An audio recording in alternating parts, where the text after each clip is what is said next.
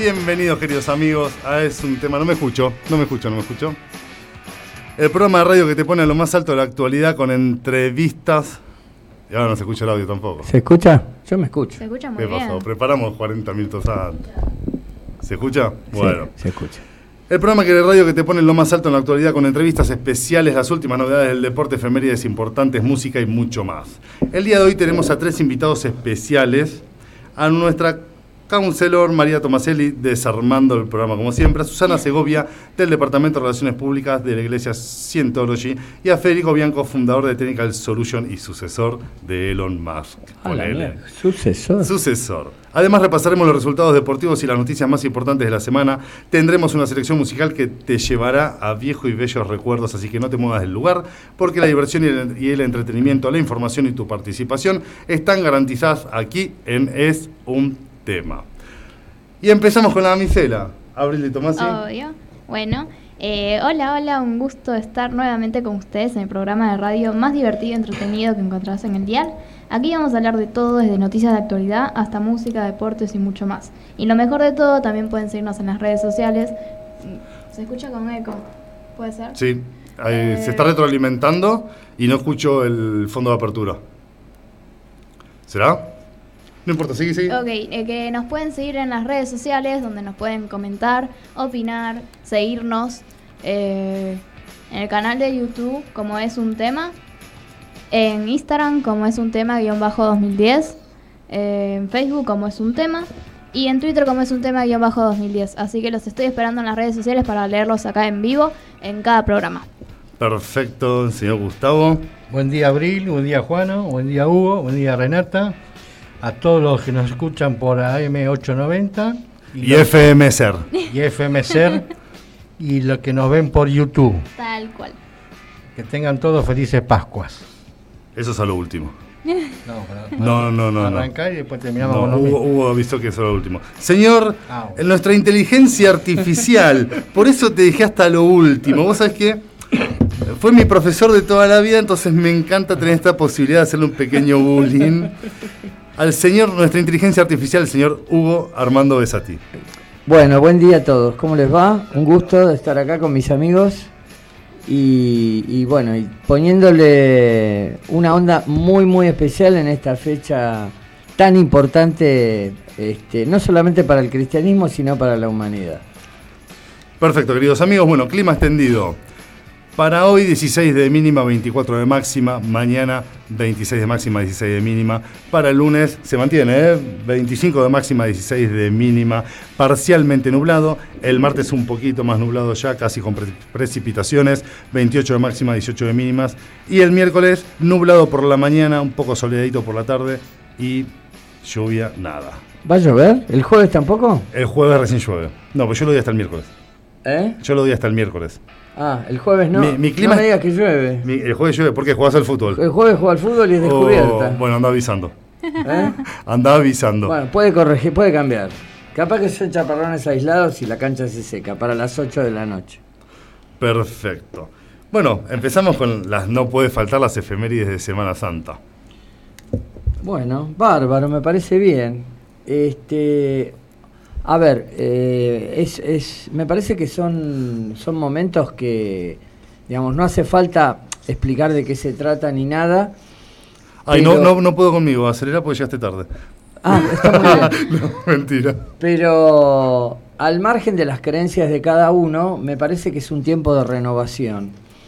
Eh, eh, en otro momento, hasta por eso quedó medio como, digamos, como, como, un, como un fin de semana largo más de los varios que hay en el año. Pero antes, cuando no había tantos feriados, era el único fin de semana extra largo del año, entonces todo el mundo aprovechaba para era, es decir, después de este Pascua era como que empezaba el año realmente, ¿no? Los profesores no tomaban pruebas hasta después de Pascua y este tipo de cosas. Ahora como hay varios fines de semana, este, A vos eso te bajoneaba. Eso me bajoneaba. Yo no podía ejercitar mi, mi- mi violencia intelectual sobre los, sobre los alumnos. Pero creo que es importante esta idea de la, digamos, de la, de la renovación, de- del relanzarse, ¿no? Este, el hecho, al margen de las creencias de cada uno, el hecho de volver a empezar, Eh, las fechas históricas pueden no coincidir, eh, concretamente, bueno, el jueves celebramos este, la, la- la última cena, el viernes es la, la- pasión y la muerte de, de- Jesús, el sábado, que es el día de hoy, un día de expectativa, un día de duda, un día de, de- ver lo que va a pasar, y el domingo la, bueno, la resurrección triunfal. Pero yo vuelvo a decir, este, a lo mejor después de, en estas 96 horas que dura la Semana Santa, en algún momento sería bueno tener cinco minutos para pensar realmente cuál es el sentido que tienen. Y si uno no es creyente, lo cual es muy respetable y este, eh, forma parte de, de la cosmovisión de cada uno, este, esta, la idea de la renovación, la idea de empezar de nuevo. Tenemos la posibilidad de comenzar nuevamente, tenemos la posibilidad de resucitar también nosotros. Entonces, en esta fecha, que es una efeméride eh, muy especial, porque, bueno, eh, se trata de un hecho histórico, pero que también este, tiene resonancias este, religiosas, por supuesto.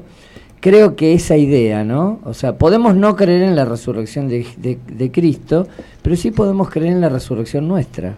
Podemos realmente recomenzar, relanzarnos, empezar de nuevo. Eh, yo creo que el programa tiene mucho de eso. En cada sábado yo me doy cuenta de que, al margen de los temas que se toquen, nosotros tratamos de que este, nuestros oyentes se renueven eh, a sí mismos en su interior, y no en nombre de una falsa esperanza ni de un engaño, sino en nombre de los elementos que tenemos realmente este, como para estar mejor de lo que estamos. Esta semana, no me hace falta decirlo, fue un bajón constante. Bueno, justamente, parece hasta hecho a propósito, ¿no? Es el momento de tocar fondo y arrancar de nuevo. No sé cómo lo ves vos, Gustavo. Sí, bueno, eh, con mucha fe.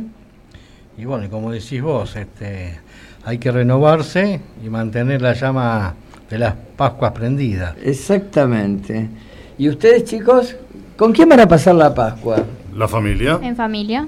Perfecto. Eh, yo a mí nadie me quiere, así que creo que voy a estar solo. pero- Si llegaste tarde porque, ya, estabas te, con tu...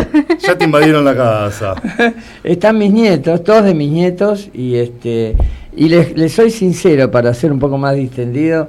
En un momento Camila, mi nieta mayor, me dijo este, que quería venir conmigo a la radio. Lo hubieras traído. El- yo lo hubiera traído. ¿Sabes Lo, cómo levanta el rating? lo que pasa es que le dije, Cami, este, mirá que son dos horas, lo único que hacemos es hablar, no te vas a aburrir un no, poco, para. no. Lo único que hace. bueno, Lo pienso sí, un poco mejor. Para los nenes lo único que hacemos es hablar. Claro. Para nosotros los grandes tratamos de informar, mandar un mensaje. Bueno, yo no le puedo decir eso a Camila. No, obvio. ¿Qué edad tiene Camila? Seis años. Claro. Es recontra inteligente, pero a- hasta ese lugar creo que todavía no tiene, no tiene el hábito. A ver, está eh, como todos los chicos este, con los videitos de YouTube, pero no la podemos considerar una escucha ¿Qué es real? ¿no? Perfecto. Bueno, queríamos agregar lo que vos contabas. Vos contaste la base Sí. de lo que es la Semana Santa. Y vos vas a decir la altura, sí, base por altura.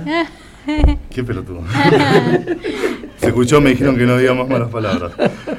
Bueno, sí, claro. Perímetro.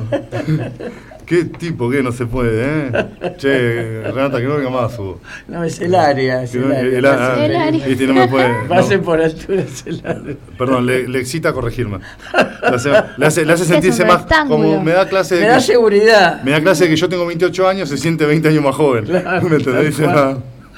Bueno, la Semana Santa es una celebración religiosa, como decía Hugo, muy arraigada en muchas culturas y en algunos lugares se han desarrollado tradiciones o costumbres que pueden parecer extrañas o incluso desconcertantes para los foráneos. A continuación te presento algunas de las cosas más curiosas o inusuales que se puedan encontrar durante la Semana Santa en algunos lugares del mundo. No te asustes, ¿eh? No, no. Procesiones con penitentes encapuchados en algunas partes de España y América Latina, Centroamérica más que nada. Sí. Los participantes de las procesiones de Semana Santa se cubren la cabeza con capuchas o capirotes para ocultar su identidad.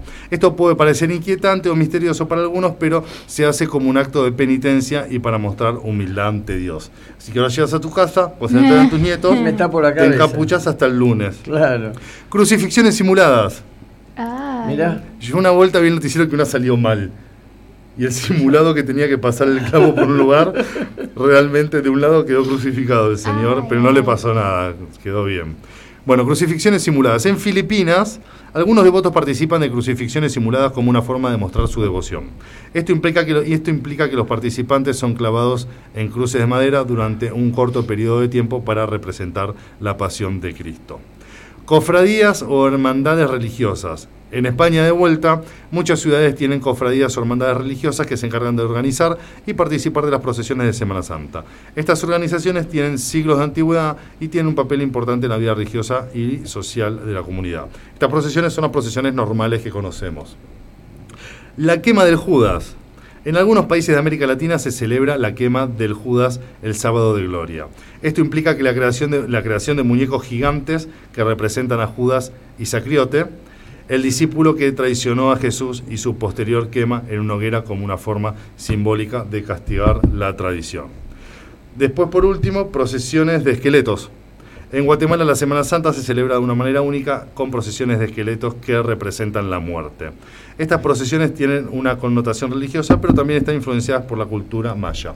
Mira, todavía la cultura maya es impresionante. Impresionante. Impresionante la cultura maya. ¿Abril? Eh, también está en México. La Semana Santa en México es una celebración muy importante y la forma de celebrar varía según la re- eh, región. En algunos lugares se realizan procesiones religiosas similares a las de España, mientras que en otros lugares como en Oaxaca Oax- Oaxaca. Ajá. Oaxaca. ¿Oaxaca es? Oaxaca. se celebran representaciones teatrales de la Pasión de Cristo. Y en Italia, la Semana Santa de Italia es una celebración muy importante y la ciudad de Roma es especialmente conocida por sus cre- ceremonias religiosas, que incluyen la celebración del Jueves Santo en la Basílica de San Juan eh, de Letrán y la procesión del Viernes Santo en el Coliseo. Eh, Grecia. La Semana Santa en Grecia es conocida como la Semana Santa Ortodoxa y se celebra en una serie de servicios religiosos y procesiones en las iglesias y monas- monasterios de todo el país. La festividad culmina con la celebración de Domingo de Resurrección, cuando se enciende hogueras en las plazas públicas y se rompen huevos rojos como un símbolo de la resurrección de Cristo. Perfecto, Gustavo. ¿De qué manera elegís celebrarlo? Sí, bueno, con- primero en familia y bueno, y respetando y, ir a misa mañana. ¿Vas a ir a misa? Sí, ¿Vos sí. vas a misa, Hugo? Eh, Mañana no vas a a veces. A Antes veces. iba todos los domingos. A veces. Te pongo en jaque. ¿Hace cuántos años no vas a misa? No siempre. No, no, a ver, depende. Yo ya ni me acuerdo. No, no, sí, sí, eh, digamos, eh, en los últimos años he ido poco, debo reconocerlo. Pero en, su- en su momento iba, iba todos los domingos. ¿Vos hace cuánto, Gustavo, no vas a misa? Y creo que desde que me casé, más o menos. Ok, fue. Claro, ahí te peleas. O, o casa- o casamiento de mis amigos. O casamiento. Bueno, pero fuiste. Fui. fuiste. ¿Vos, Abril? Eh, mi familia y yo hace un par de años ya. Nosotros somos de ir a Rosario, justamente a una iglesia que está en Rosario, con el Papa, ahora justamente no me acuerdo el nombre, pero Padre Ignacio. Sí, yo he ido mucho a la iglesia de San Nicolás. Mirá. Ya, ya está 90% terminada. Hermoso. Está. ¿Y cuándo se inició la obra? Y ahora 15, 20 años atrás. Como Junta- todo, como todo en Argentina. Claro, juntaban y guardaban, juntaban y guardaban, tanto que guardaban que no sabía a dónde había San Nicolás, ¿cuál? La, la que está en... eh, ¿Dónde está la, la iglesia? Cerca de la ruta. Ah, la iglesia de San Nicolás de, de- de- Sí, de la localidad de, San, San Nicolás. Nicolás, Ah, sí, sí sí, sí, sí. Bueno, hay un centro de devoción mariana muy muy importante. Yo soy sumamente devoto de la, de la Virgen María, le rezo tol- todos los días, sí, sí, sin duda. Mira, me parece que al margen de la parte ritual que uno pueda observar o no, creo que es importante sentirse en la presencia de Dios si uno realmente escucha el llamado de la fe. Eso me pasa a mí. A lo mejor no estoy tan practicante como antes, es decir, no voy a mentir y mucho menos por radio, pero este, pero siempre la, fe la mantuve y este la vivo como una convicción. Lo que yo quería decir es que muy curiosamente, para poner una nota de color, eh, ya saben que la- la- la mala fama que tiene el número 13 nació ahí, en la última cena, Yo nací el 13. porque, bueno, eso, eso concreta, Y, lo- y eso cae, confirma. y cae martes 13 y viernes 13 siempre. Este, eso el, el- en el caso de, bueno, eran 13 en la Sí. última cena y de ahí arrancó. Pero además, tiene manifestaciones de superstición, inclusive en, cuestión, en, en- en lugares que uno realmente no esperaría. Por ejemplo, Mexicana, que es la empresa de bandera de, de México, este, no tiene fila 13 en los aviones. No sé si ahora lo cambiaron. ¿Qué salta? ¿Del 12 al 14? No, hay, eh, claro, hay 12, 12 bis y 14. Pero Pará, 13 no. no era, no era supersticioso. Claro, eh. es que nadie, nadie quiere viajar ahí. Mirá. Entonces, este, son boletos que se pierden. Entonces, bueno, no, viajar donde- pre- prefieren viajar en la cola, pero no en la, en la cola, abrazado de la cola del avión, pero no en fila 13. No en fila Sí. 13, mirá. Eh, Hugo, Sí. eh, ¿cuál sería el número 13? Yo conozco hasta 12. 12 apóstoles. Bueno, ¿Cuál y- sería el 13? y Jesús. Estaba Jesús con los doce apóstoles. Ah, Este, No, pero está, está, bien la 12. pregunta, claro, pues verdad, son dos apó- las películas son dos Yo pensé que apóstoles. eran 12 con, con- con Jesús. No. 13. Entonces Jesús es el Yeta. no, ¿qué estás diciendo? No, el 13 es Jesús. No, no, él me dijo 12 y Jesús, pero Aclaro, para aclaro, Por el nombre, aclaro o sea. por- ahora en la puerta de la radio me cagan a palos. Porque enfre- enfrente tenemos una estamos iglesia. cerca de San Cayetano. Y aparte enfrente tenemos una iglesia. No, yo nací el 13, soy católico, eh, amo a Dios, amo a Dios y a todos mis hermanos, menos los de Río. Bueno, está muy bien. Apostólico, apostólico romano. Católico, apostólico, romano. No, eh, vos sabés que anoche pasaban eh, en el, como, como bien dijeron, creo, uno de los dos leyó, no me acuerdo quién, que el Viernes Santo, Abril lo leyó, que el Viernes Santo eh, se convoca, digamos, se conmemora en el Coliseo Sí.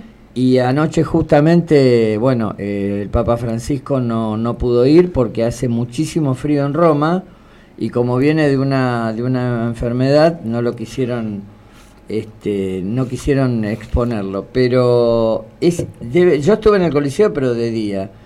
Anoche vi las imágenes, es una cosa realmente impactante. Este, además con el arco de triunfo que hay al costado del Coliseo iluminado a pleno, una cosa realmente impresionante. Este, indudablemente el, el centro de nuestra, de nuestra fe está en el Vaticano y, y bueno, es sumamente conmocionante visitarlo, por supuesto, es decir, los, los que hemos tenido la- la- el privilegio de ir, aunque sea una vez, sabemos que es realmente muy especial todo lo que, lo que uno vive ahí adentro. Bueno, toma, hacerle el spot a la que nos mandaron los juegos de Pascuas. No me digas, Se llama Graciela. impresionante. ¿Viste? Gra- ¿Qué? ¿Mi esposa te mandó los huevos de Pascua? No, no, no. Ah, Si tu esposa tratando que salga en el programa, al médica. Ah, bueno, Bueno. bueno, bueno. Para hablar de inteligencia artificial en medicina, pero no quiere. Claro, va a hablar de vos en medicina. Claro. Sería algo así. Bueno. Bueno, queridos amigos. Graciela, muchísimas Ahí gracias. está, perfecto. Muchísimas gracias entonces por tu por tu este por tu regalo y además nos debes querer mucho porque son No, carísimos. no, solo quería el spot. Sí, son carísimos. Hay mucho 2 por 1 ¿eh? menos los que vende Graciela, esos Pará. son en 12 cuotas. Carrefour 2 por 1 Vamos, vamos, queridos amigos. Pero te cobran 8 mil pesos cada huevo, después te dicen 2 por 1. Bueno, 2 por 1 ¿Compraste huevos? Compré uno, no, lo- me trajeron uno de regalo y nada más.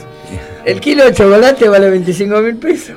¿Qué Es amarraste? Si cotiza en bolsa. Se cotiza en bolsa. Bueno, queridos amigos, vamos con Scorpion Still Loving You y volvemos con Gustavo. Gustavo, Y- para hablar de fútbol. Por favor, y me Quiero ma- que hable de Boca en Caracas, por Sí. favor, el papelón que hicieron. ¿Qué papelón? Si ganamos 3 a 0. No, Abril, empataron partido 0 a que 0 jugó- hay un dando partido que lástima. hay un partido Y les que dos 3 a jue- 0. Y Hay un por eso es histórico, 3 ¿se a 0. acuerdan de ese solo? El único que ganaron. Dale. Gustavo es el que sabe. Toma, tirarle con el mate. el- el- el 3 a 0 fue contra Barracas. Bueno, ¿vieron, ¿vieron que Pero estoy bueno, atenta? todavía no jugaron contra nadie todavía. Chicos, en un ratito se pelean, se rajuñan, se muerden todo. Vamos con Scorpion, con Still Loving You y volvemos.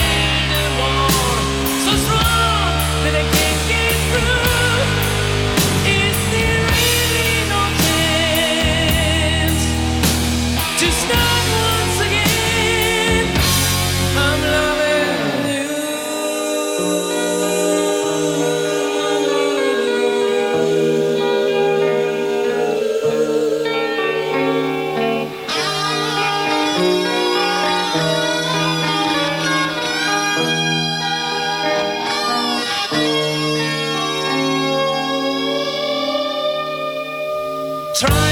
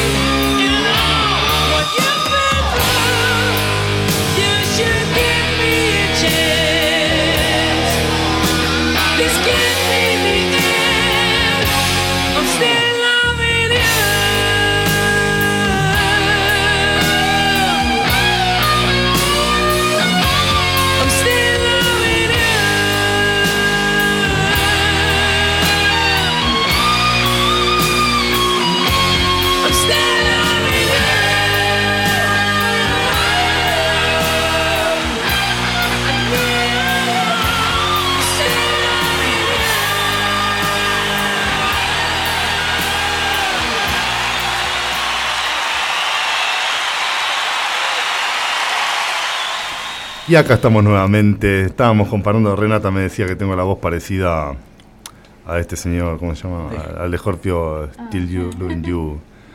Porque no, no tengo la voz parecida. Sí. Mentime que me gusta. ¿Se parece o no se parece? Mucho, mucho. Ah, bueno. Bueno, Bueno, podés cantar. sí, dedicate a otra cosa, no te dediques a la locución, me dice ahora. Mira, eh, voy a hablar del tema del Sudamericano Sub-17, pero quiero decir una perlita. Este, el gol que hizo otro día Matías Rojas eh, para la Copa Libertadores, eh, la distancia es récord, 66 metros. ¿Y cuánto mide la cancha de largo? Y tenés 70 y de ancho 75, está entre 75 y 105. 105, claro. Puede ser variar un poquito más, un poquito ¿Y, la, menos. y pateó de 66 metros? Pasando a mitad de cancha, casi 20 metros más. O sea, Pa- para la Copa pateó Libertadores- desde su cancha. Sí, claro. Ahora digo, ¿no? El arquero tuvo 66 metros para calcularle dónde iba el tiro. Ah, estaba un poco adelantado. Cuando volvió para atrás, le pegó el manotazo, igual se le metió. Igual se metió. Sí, sí. ¿Cómo aprovechan cuando se adelantan los arqueros? Claro, pero para la Libertadores es un récord. Esa gente no es católica cuando se aprovechan de que se... No, escúchame, es, pero escúchame, No, no, es todo religión. es histórico. O sea, un gol desde ahí. Además, y vos sabés lo que pasó, eso no sé si lo viste. En un partido de la D, Yupanqui y. Pará, Yupanqui y el carcelero, eh, el equipo que está. La Madrid, que está cerca de casa.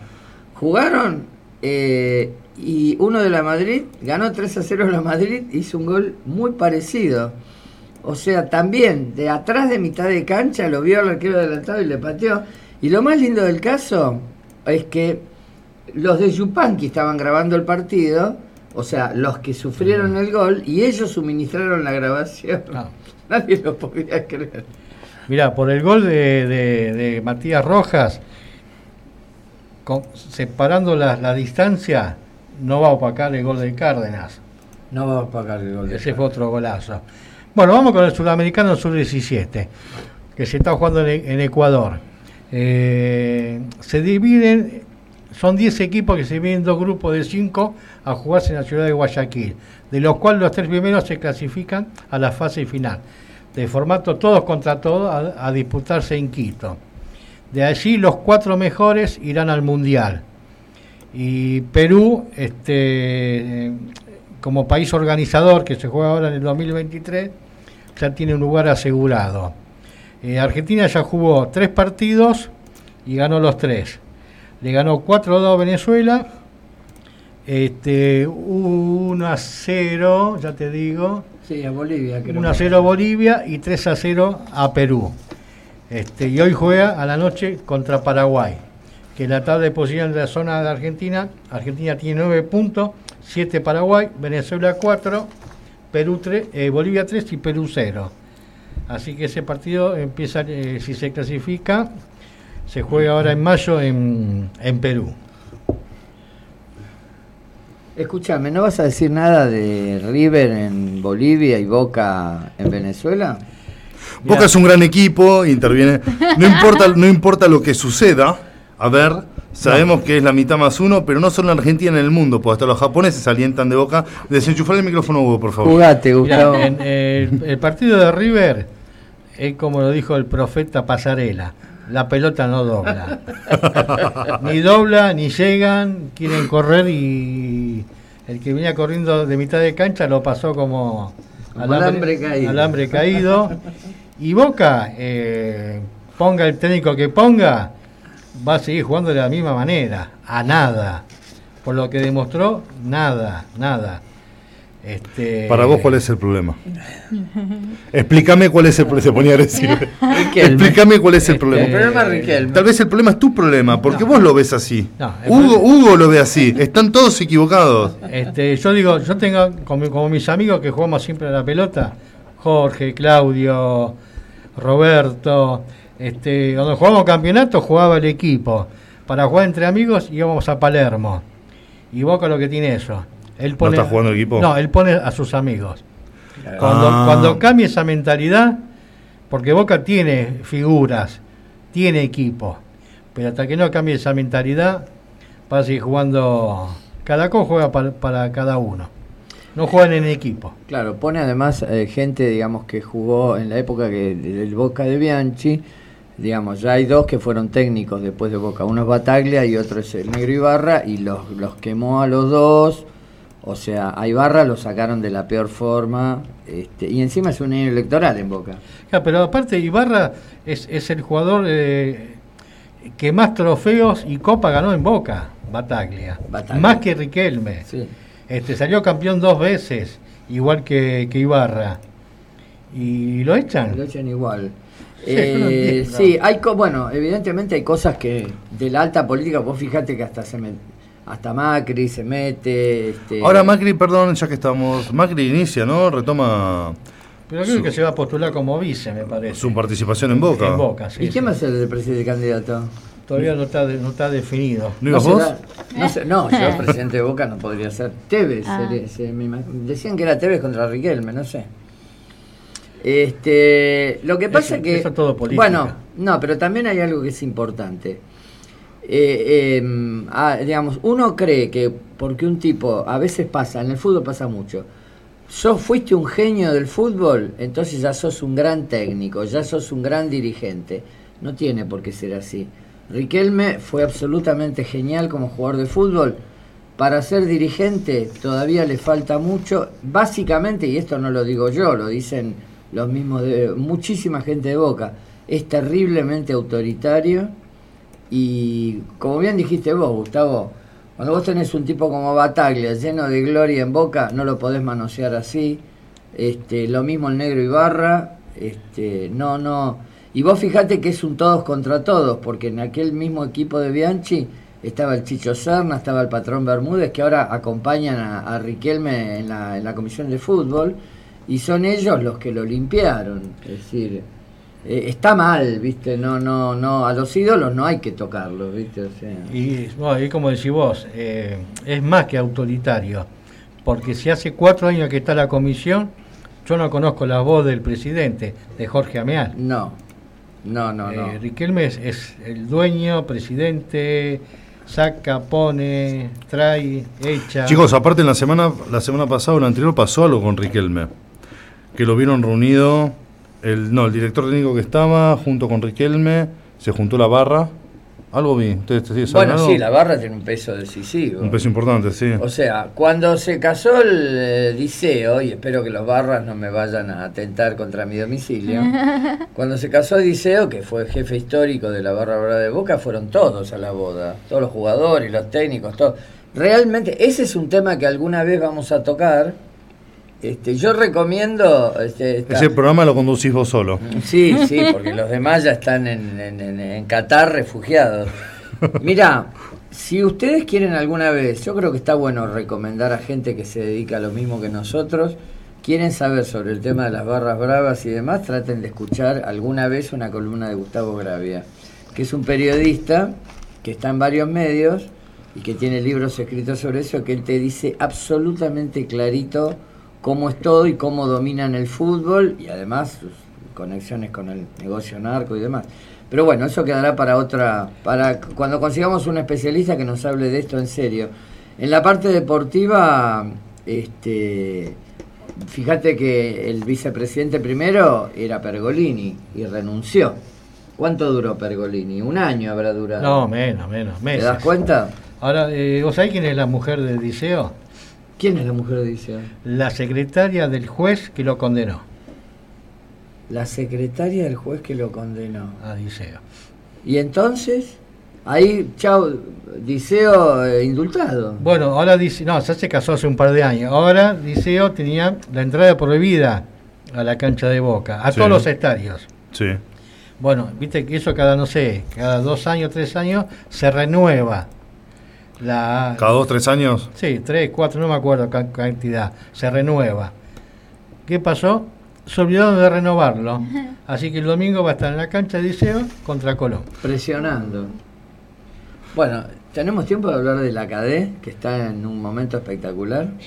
Ganaron el otro día, qué giles. De, acá me suena eso. Me suena. Por favor. El primer grande.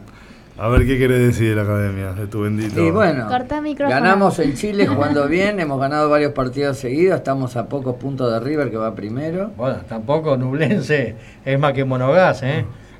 Pero Racing ganó y Boca no. Eh, bueno, pero... Si era tan fácil hubiera ganado Boca también. Eh, Pero Boca porque está en otro tema. Ah, pero igual, igual todo lo que eh, River ganó, perdió, Boca empató, Racing ganó, eh, los tres se van a clasificar. ¿Los tres se van a clasificar? Sí, sí, pensamos que sí. sí. Sí, la zona de Boca es muy fácil. ¿Qué campeonato están jugando? La Copa Libertadores de América. La copa es tan importante que no me di cuenta. Claro. Es la Copa Libertadores. Para, eso, esto, esto sabe el conductor de fútbol. No, pero para, ¿Qué para- estamos pero para? Boca sí es importante. ¿Por qué? Por eso lo tenemos a Gustavo. Porque Por la, eso. la última que la ganó fue en el 2007, Exactamente. Con Riquelme. con Riquelme. 2007 a 2010, tres años, se me lo cuenta. 16 Al años. 2000, fa. Bueno, no es para tanto. Qué sé yo. eh, lo que pasa es que son clubes que tienen la obligación de ganar. Eh, Claro, por, por la cantidad de, de compras, de Claro. jugadores. Este, Por todos los movimientos, Tienen claro. que entrar dólares. Lógicamente. Si no tenés tres equipos y no jugás torneo local y Copa Argentina, Estás al horno. estás al horno. Igual está mucho más parejo el torneo. Hace unos años, bueno, era como que Boca y River medio se lo- eh, monopolizaban los títulos. Pero ahora se puso mucho más parejo, me parece a mí, por la sencilla razón de que los chicos se van muy jóvenes afuera. Ustedes, ustedes fíjense que el equipo, el plantel que, que salió campeón mundial en Qatar, futbolísticamente es un equipo europeo. Juegan todos en Europa menos Armani. O sea, de los 25 jugadores, uno solo jugaba en el fútbol local, todos los demás juegan afuera. O sea, la formación de ellos es europea. ¿Me explico? Por, por más que, bueno, se han, eh, se han convertido en nuestros ídolos y se lo merecen, porque, bueno, nos dieron una alegría tremenda, Y bueno, y- pero menos mal Pero- que, no- que no jugó Armani. pero tienen formación europea. Porque yo la verdad, este Dibu Martínez, arquero titular de acá, Y sí, se lo ganó. Lo Cien mil declararon el años. mejor arquero del mundo. 100.000 años. Así que bueno. Este, muy buen arquero, muy buen arquero. Bueno, queridos amigos, vamos. que terminar con el. Claro, no quiere que sigamos hablando de boca, nos pone otra cosa. No, me quedé callado, los dejé. A ustedes les gusta pegar la boca, está bien, sáquense el gusto. Eh, ¿Ya se sacaron el gusto? Listo. to- ¿Terminaron, chicos? Aguante. Ah, pero este, me gustó porque Abril dijo, sí, ganamos el otro día 3 a 0. Fue tan histórico ganar en un partido que se acordaba. Fue la excepción que confirma la regla. Ja, venía de dos partidos perdiendo con Banfield y perdiendo con Instituto. Le ganaron a Barraca. Dando lástima. Eso- ahora, ahora, De Son está fuera de yo diga, Son mierderos, ¿eh? yo digo, tengan cuidado porque le ganaron al, al Barraca de, de Tapia, de Chiqui Tapia. Y eso que. Ahora va a venir la Aparte- represalia. Es el equipo del Aparte presidente nosotros, aparte nosotros, Juan y yo, no hablamos mal de su equipo, hablamos, no, No. ni lo tocamos. No, es que y justamente- ustedes van y hablan, o no, sea, No, porque no ustedes tienen nada. están... No, hablan más porque no tienen nada que decir. No, ustedes solos están... No, espera, espera. Yo te voy a aclarar algo. Yo hablo de equipos. Ay. Por eso no nombro Racing. Yo un día te voy a invitar a, a jugar al fútbol conmigo porque quiero ver si en la cancha Un día voy a invitar a toda la barra de boca que. Yo todavía estoy para jugar, ¿eh? ¿Estás para jugar? Sí. Vamos a organizar. Y pero terminamos todo lastimado. El sábado no cae nadie. Yo juego de 10. ¿De 10? De 9 a 9 y 10 más o menos. Ah, en ese horario. Bueno, queridos amigos, después de que las chicas acá arañaran a todo el mundo boca, nos vamos con Te regalo una rosa de Juan Luis Guerra y volvemos con María Tomaselli, nuestra counselor. párpados caídos,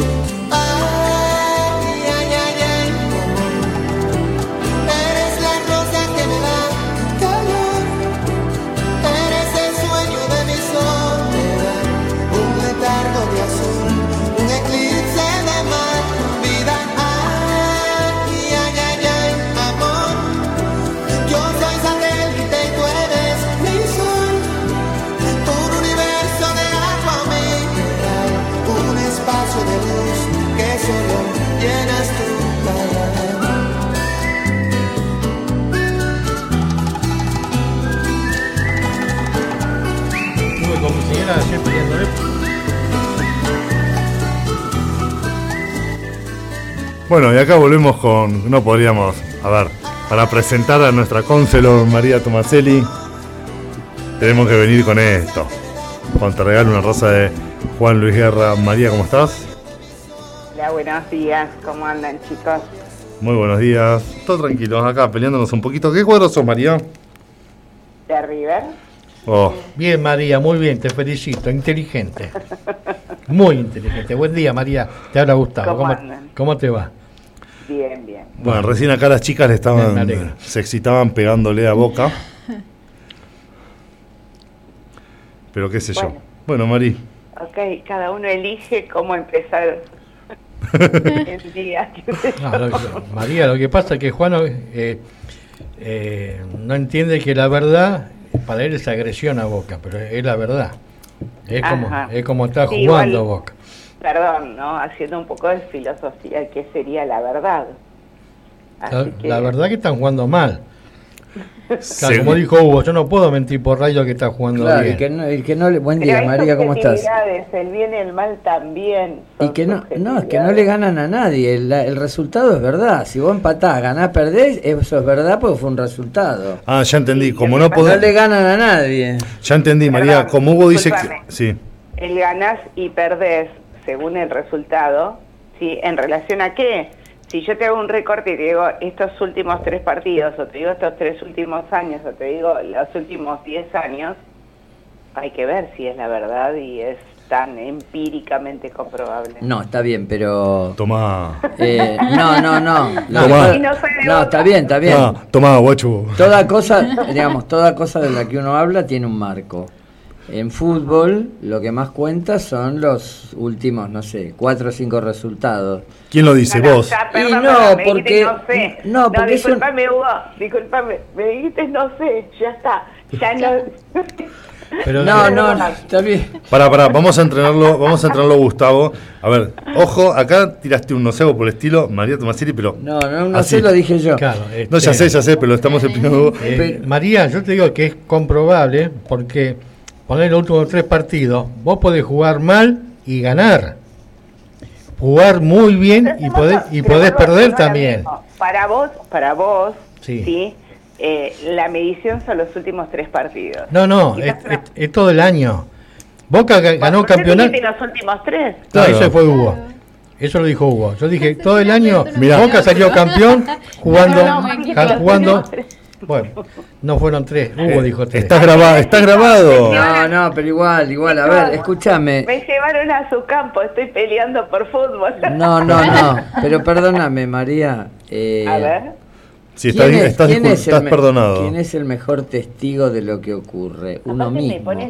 Cambian el técnico cada rato y están que se están matando entre ellos. ¿Por qué es eso? ¿Porque va todo bien y el, y el equipo es, un, es genial? No, es porque saben que juegan pésimo y por eso echaron al técnico hace 15 días. Echaron a dos técnicos que salieron dos veces campeón cada uno. Exactamente. No es que lo echaron por mal. por- Pero porque están buscando algo mejor. No, es concluyente, ya está. Bueno. Bueno. Ya está.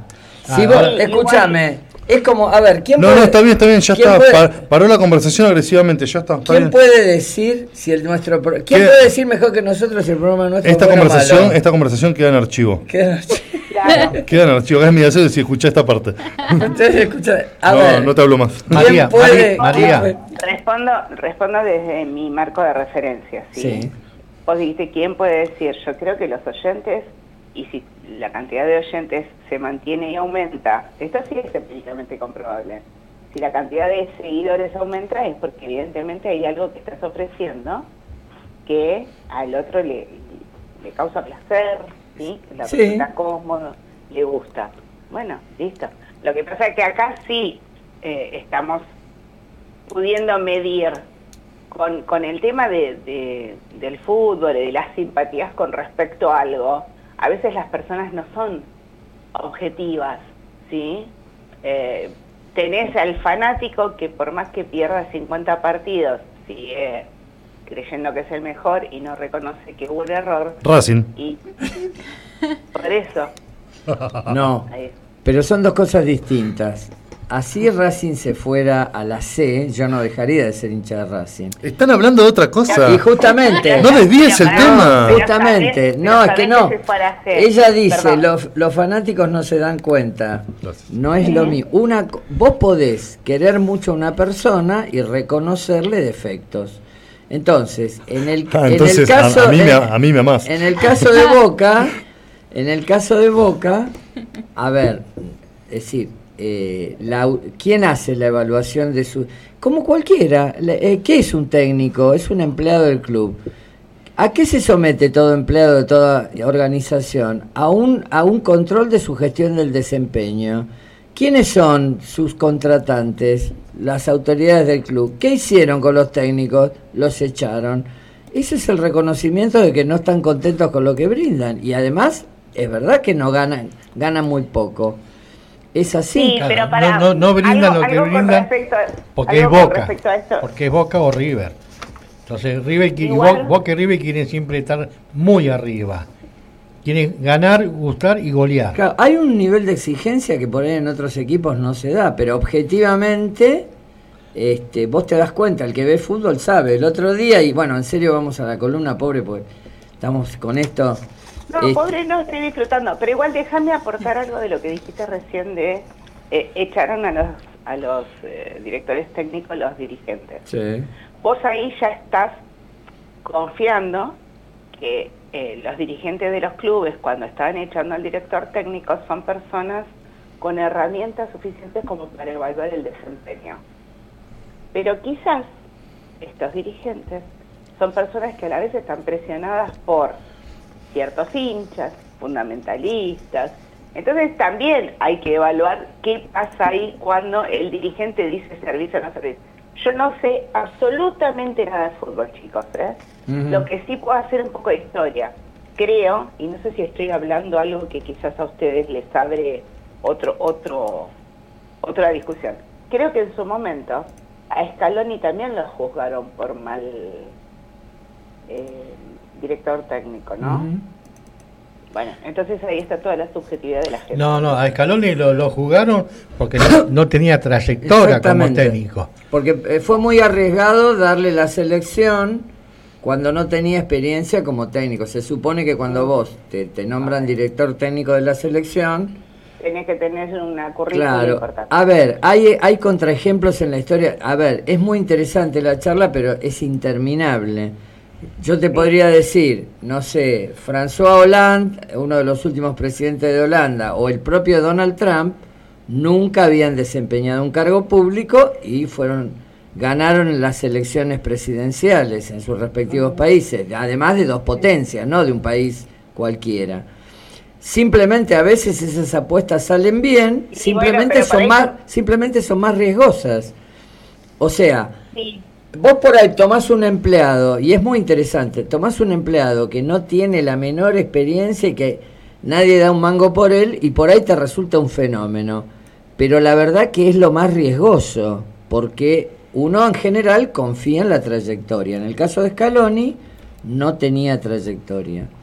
Después está la parte política, etcétera, etcétera. Pero ojo, ojo además que, perdóname, y con esto con esto de la gestión del desempeño, vos sin querer, porque bueno, has confesado que no, no, no sos seguidora del fútbol, No, no. to- tocaste un tema que es central. Los dirigentes de fútbol muchísimas veces no están capacitados para este, dirigir clubes. No hay una escuela de dirigentes. Hay muy pocos que son realmente consistentes.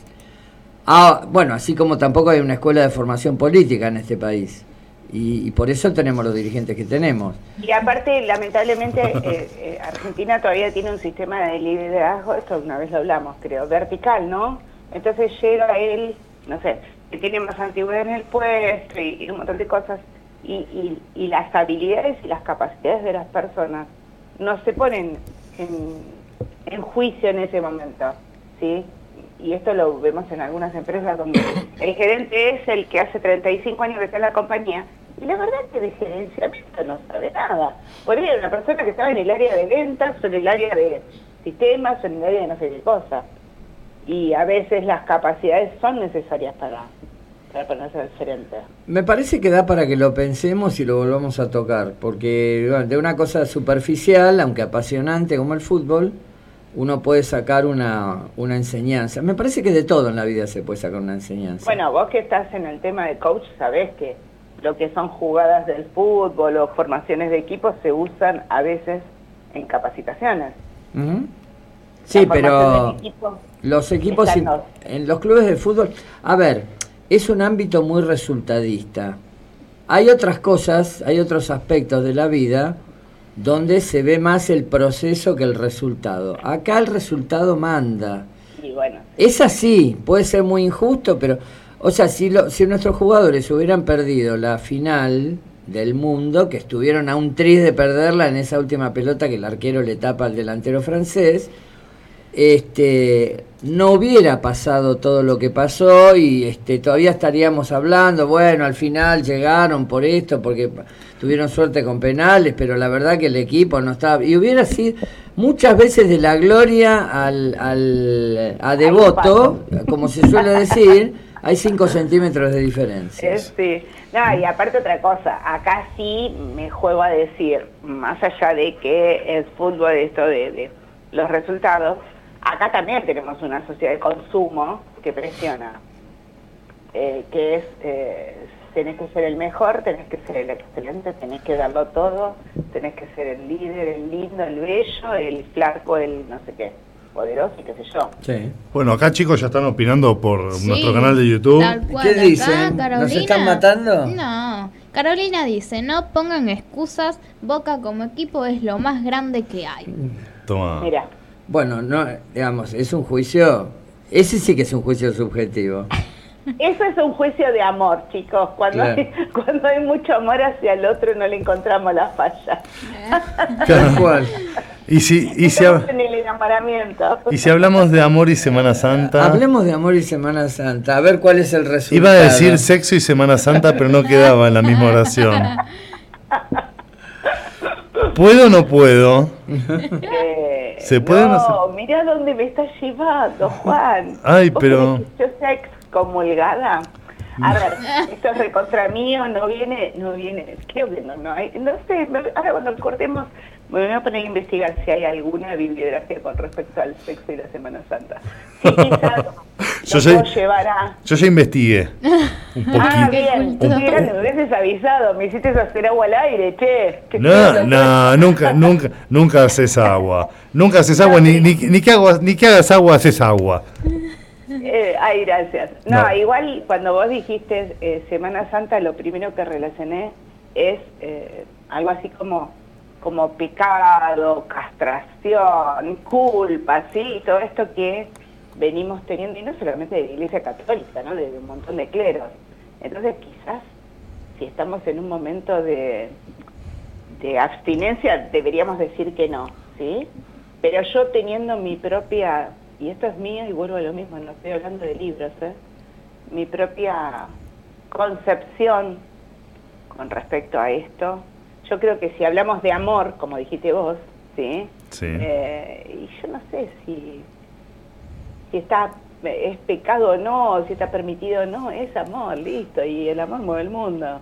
Entonces no creo que debía tener ni el sexo ni, ni las relaciones deberían tener esta imagen que a veces nos muestran de que es pecado, de que es sucio, de que no corresponde, de que no se hace y todas esas cosas. Bueno, voy a agregar, voy a agregar esto que estás diciendo, algo así rompemos un mito. La relación entre el sexo y la Semana Santa ha sido objetivo de debate y mitos a lo largo del tiempo, como está haciendo acá en este momento.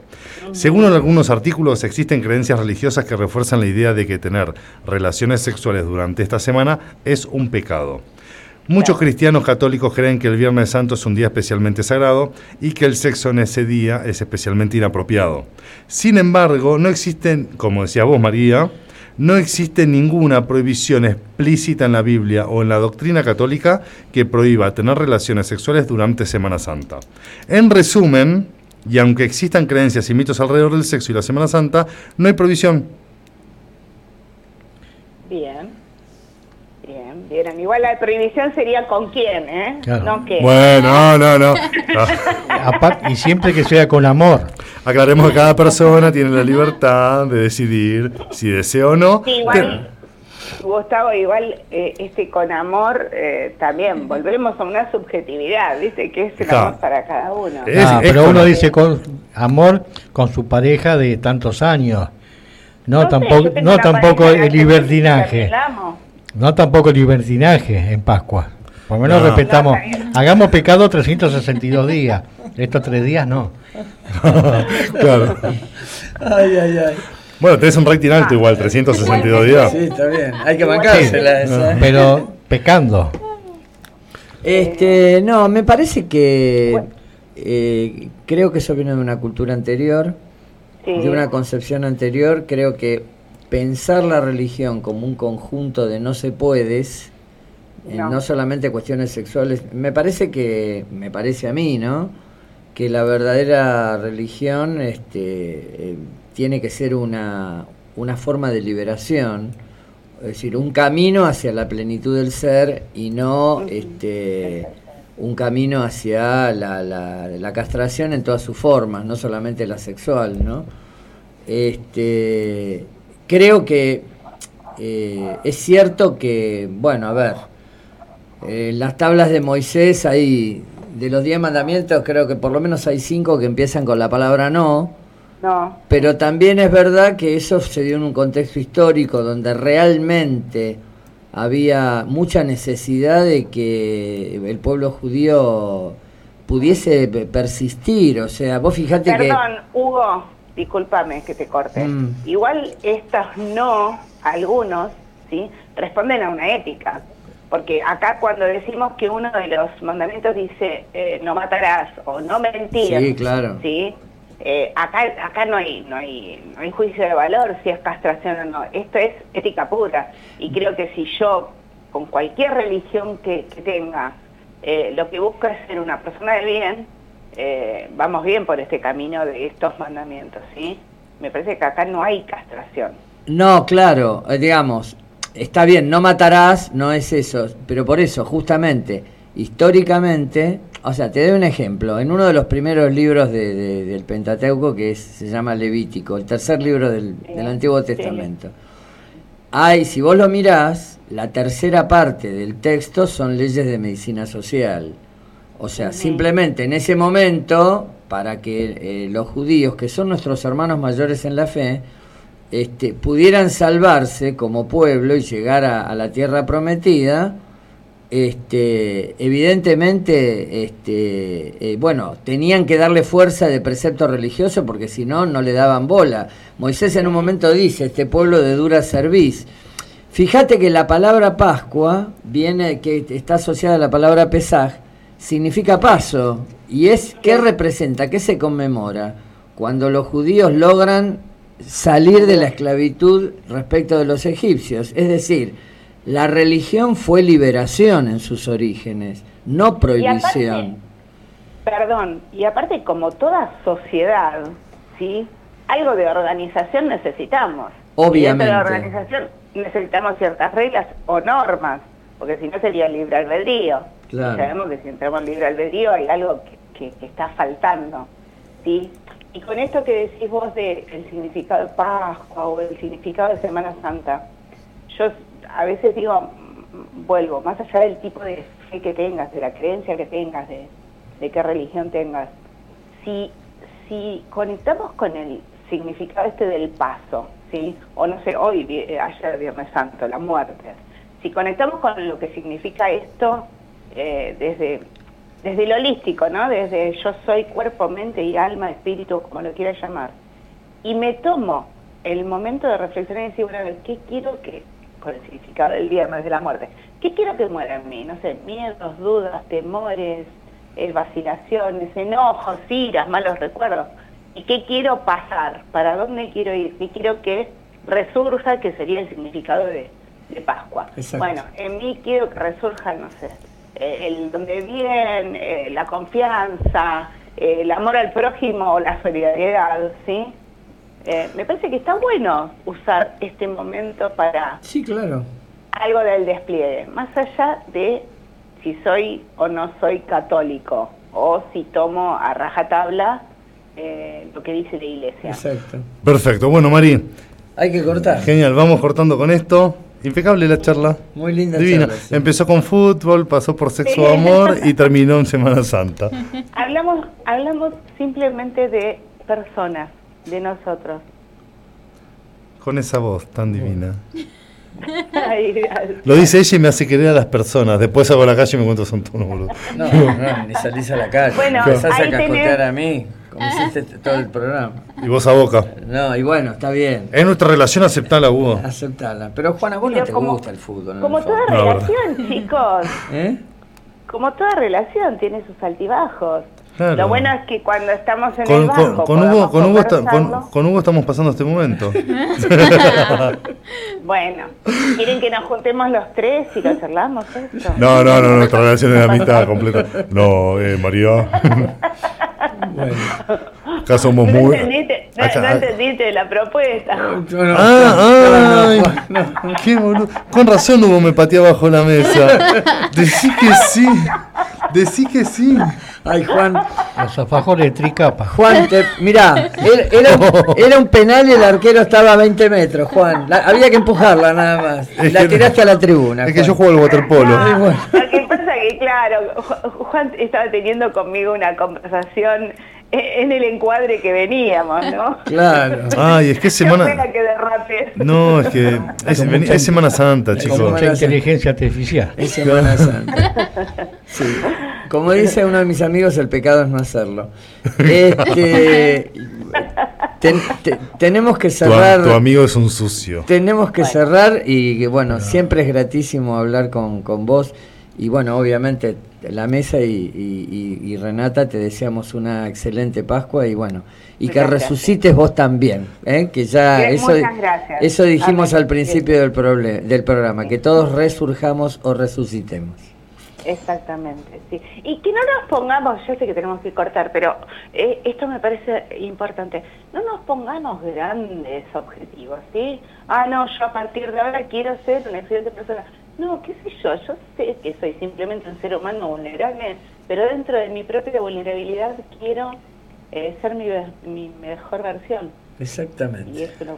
Paso a paso. Paso a paso, dijera el, filósofo Piano, piano, se va Lontano. Aristóteles Reinaldo Merlo. No sé si tiene algo que ver lo que dije italiano, pero. Claro, gracias por la se va de poder estar con ustedes. Igualmente, un beso Igualmente, muy grande. María. Hasta la próxima, Mari. Pasala lindo. Felices, felices Pascuas. Felices Pascua, María.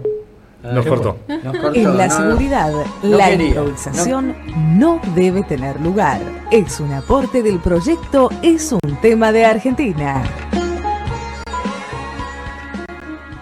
Apoya este programa la Asociación Argentina de Bomberos Voluntarios de General Lavalle, Partido Homo. Buenos Aires, Argentina. Del espacio publicitario. Extintores Fadesa para fuegos de clase A, AB, BC, ABC y AK.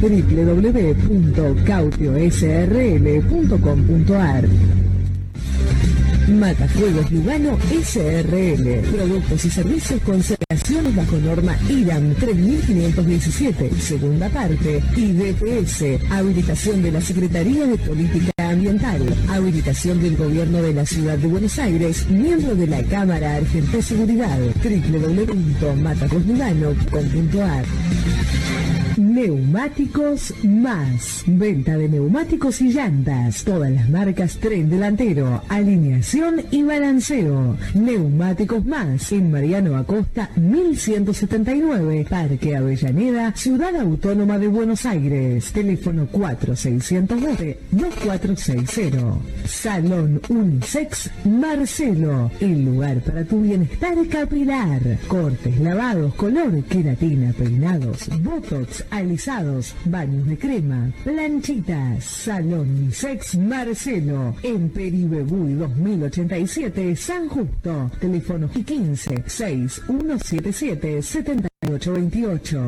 Hawk Security SRL. Seguridad privada. Seguridad física. Análisis y elaboración de planes y planos de evacuación.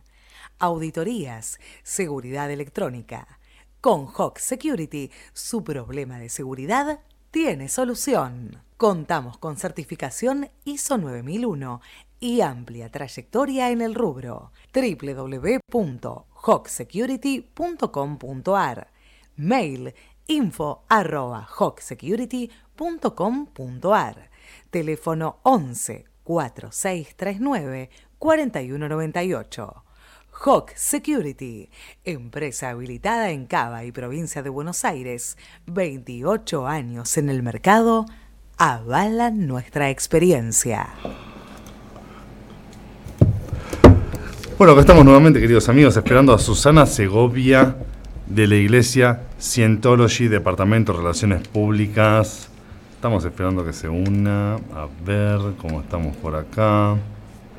Para, papá, acá está. Anfitrión, admitir. ¿Cuánta, ¿Cuánta tecnología no se le ve el video? A ver.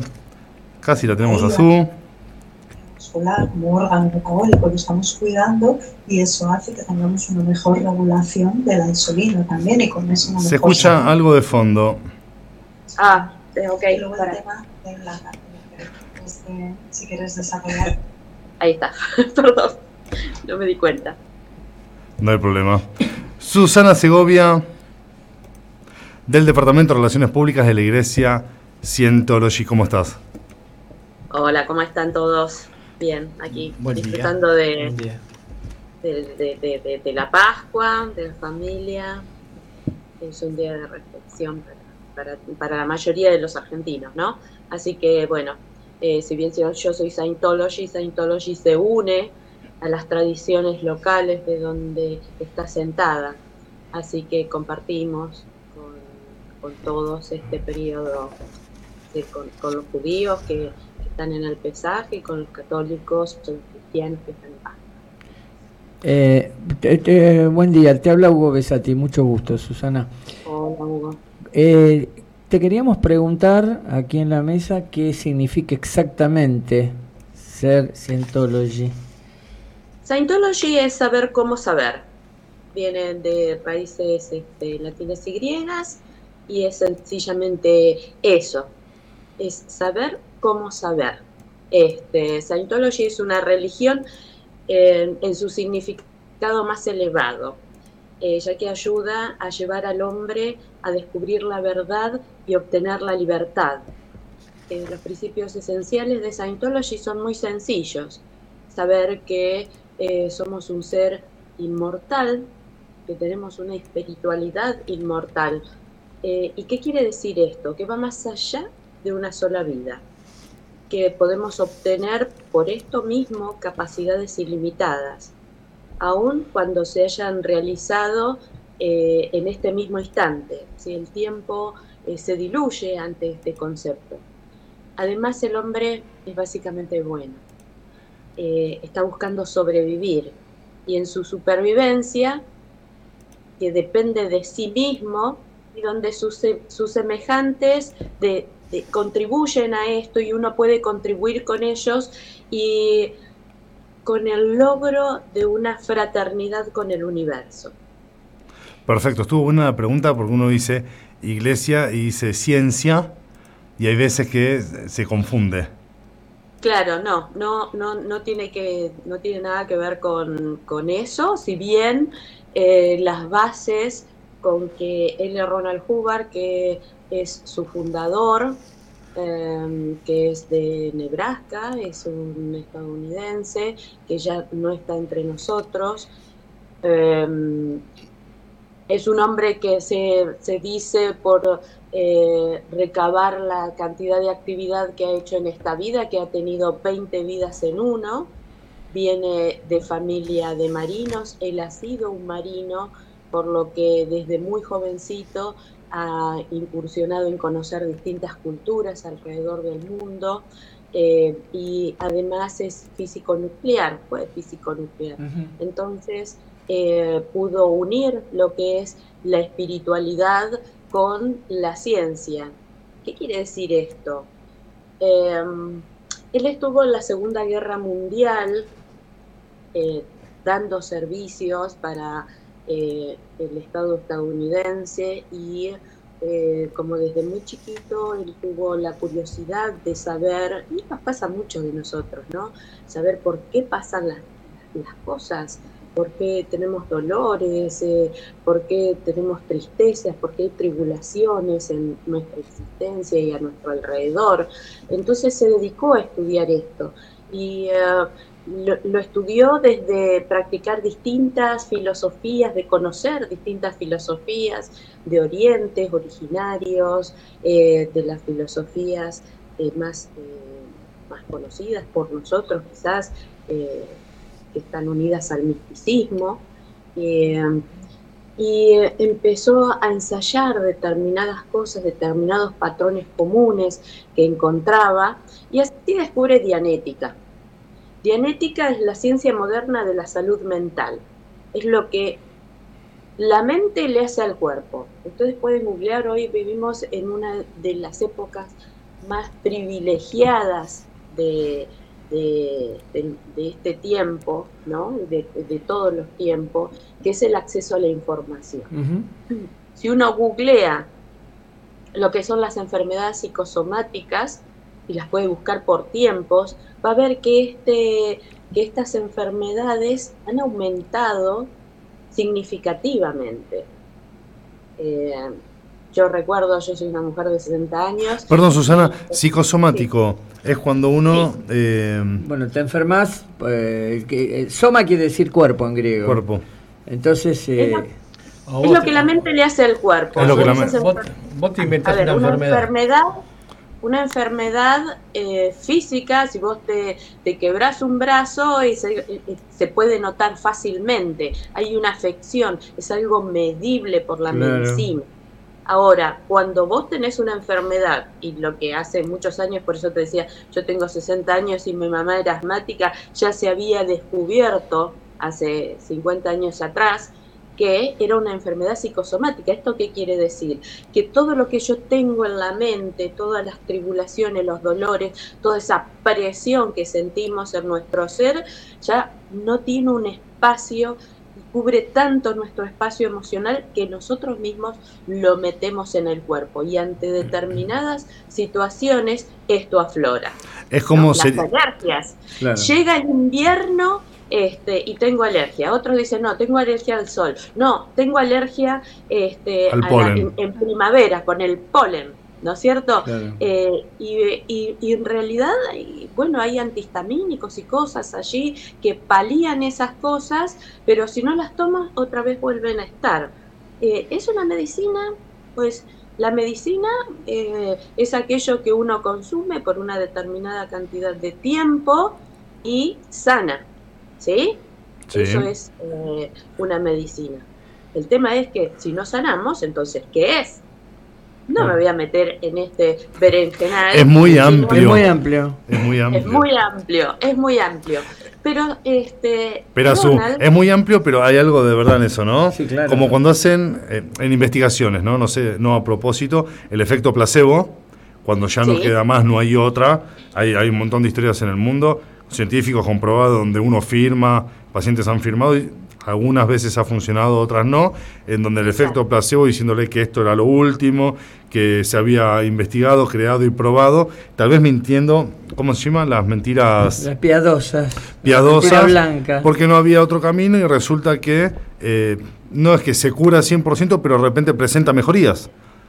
Exacto, exacto. Esto vos acabas de dar el ejemplo exacto, ¿no? Está eh, totalmente en lo correcto, como eh, con la medicina, o esta medicina, o esta droga, o como quieran llamarlo, eh, se aplica, hay eh, como alivio, ¿sí? Pero en estas investigaciones, el que tiene un placebo, que no tiene nada de la sustancia, también. Entonces, ay, ¿qué pasa? ¿No? ¿Por qué pasa esto? Pues él es Ronald Hoover, o Ron, como lo llamamos Ron. los amigos de, de Ronald, Ron, o Ronald, este, eh, investigó este tipo de cosas. Dice, ¿qué pasa en la mente? Y descubrió que hay distintos tipos de mente, y no hay muchos, ¿no? Hay una que, y esto también lo podemos comprobar, este, hay una mente instantánea, ¿viste? Se vale de, de toda tu experiencia y son esas cosas que si se te plantea un problema, y- pero ni siquiera lo razonas y lo solucionaste. ¿qué pasó? ¿Qué pasó? ¿Por qué pasó esto? ¿Cómo sucedió? Y hay otras cosas que sin explicación decimos, cham, reacciono de la peor manera y después nos arrepentimos y esa mente reactiva, o sea, acción y efecto. Eh, yo me acuerdo cuando, cuando era muy chica, eh, muy chica, yo entré a Scientology a los 46 años y todavía estabas así, me decían, gorda, y yo, ay Dios, no, me, me transformaba, no podía controlarlo. Y nos puede, nosotros podemos descubrir este tipo de cosas observando eh, a nuestro alrededor, que son esas cosas que instantáneamente nos ponen reactivos, nos ponen de mal humor, empezamos a sentir sensaciones desagradables. A esto Ronald lo llamó mente reactiva. Y la mente somática, que tiene que ver con esto que veníamos hablando de las enfermedades psicosomáticas. ¿Y cómo tiene que ver la ciencia con todo esto? Pues él descubrió, y esto es un- un- básicamente lo que la define a la ciencia, y un- una forma eh, exacta, metódica de aplicar algo para obtener un resultado. E invariablemente siempre obtenés el mismo resultado. Y si no obtenés ese resultado y vas a los pasos que deberías seguir, hay algo que ha fallado. Perfecto, ahora todo esto sube, es verdad, está comprobado, pues yo cada en varias oportunidades he escuchado a médicos o en la tele o, o a veces una consulta Claro. propia al endocrino que por una cosa u otra uno va, en la charla te vas un, un poquito en el tema de la salud, te dice, bueno, ojo con los nervios, ojo con estresarse de más. Eh, o sea, está comprobado que todo pasa realmente por la mente. Te estresás de más, depende de los nervios y bueno, depende no todo el contexto, te termina afectando realmente la salud. No, y además la incidencia de la angustia como, como cosa verificada y como, como patología, o sea, es una de las principales causas de indirectas de, de- de muerte de, de la actualidad, ¿no? O sea, no es que te morís de angustia, simplemente como se dice así a nivel eh, familiar, pero que por causa de la angustia desarrollas otro tipo de, de cosas también, ¿no? Totalmente. A ver, eh, una tensión te saca de lo que llamamos el tiempo presente, aquí y ahora. Y estás cruzando la calle y te- ni, ni siquiera vistes el semáforo. O sea que si, si, si, si saliste en verde o no hubo nada en la calle, te salvaste, ¿no? Pero es- esto tiene una raíz mucho más profunda. Es totalmente verdad el análisis que están haciendo. Obviamente una vida mucho más tranquila, mucho más sana, eh, te lleva a, este, a estar más en tiempo presente, a darte cuenta y a tener un control sobre tu vida, sobre tus decisiones, sobre tus gustos, sobre lo que realmente querés hacer. Pero esto es más profundo aún. Estamos hablando de aquellas cosas que quizás no te estés dando cuenta o que, o que tienen una vieja data, ¿sí? Porque lo que podemos controlar está ok. Puedo controlar cómo como, puedo controlar a la hora que duermo, puedo controlar eh, salirme de espacios eh, que son enturbulativos, que son eh, degenerativos de nuestro espacio de, paz, de felicidad, de bienestar, ¿sí? Eso lo podemos controlar. Pero ¿qué pasa? Ay, pues, voy a decir algo, ¿no? Antes de, seguir a lo siguiente, hay religiones que eh, religiones y prácticas espirituales y prácticas de ayuda, de autoayuda, que te llevan a encontrar esos espacios, para llevarte a un espacio donde te tenés que ir al campo, donde te tenés que ir a, no sé, a la, montaña, eh, a volverte casi un ermitaño, porque, ¿qué pasa? Eh, cuando más te alejas de la gente, un ser que es netamente social, peor los que estamos viviendo, los que somos citadinos, los que vivimos en la ciudad, ¿cómo hacemos eso? Necesitamos cada vez más tiempo. Y resulta que el tiempo es el factor esencial que nos falta para alcanzar cosas. Tenemos que trabajar, queremos estudiar, queremos más plata, queremos estar con la familia, queremos ir al gimnasio, queremos comer, 24 horas no te alcanzan. Y la propuesta es más tiempo para estar aislado, para estar solo. Yo me- a veces me pregunto, en estos momentos se me ocurre, ¿no?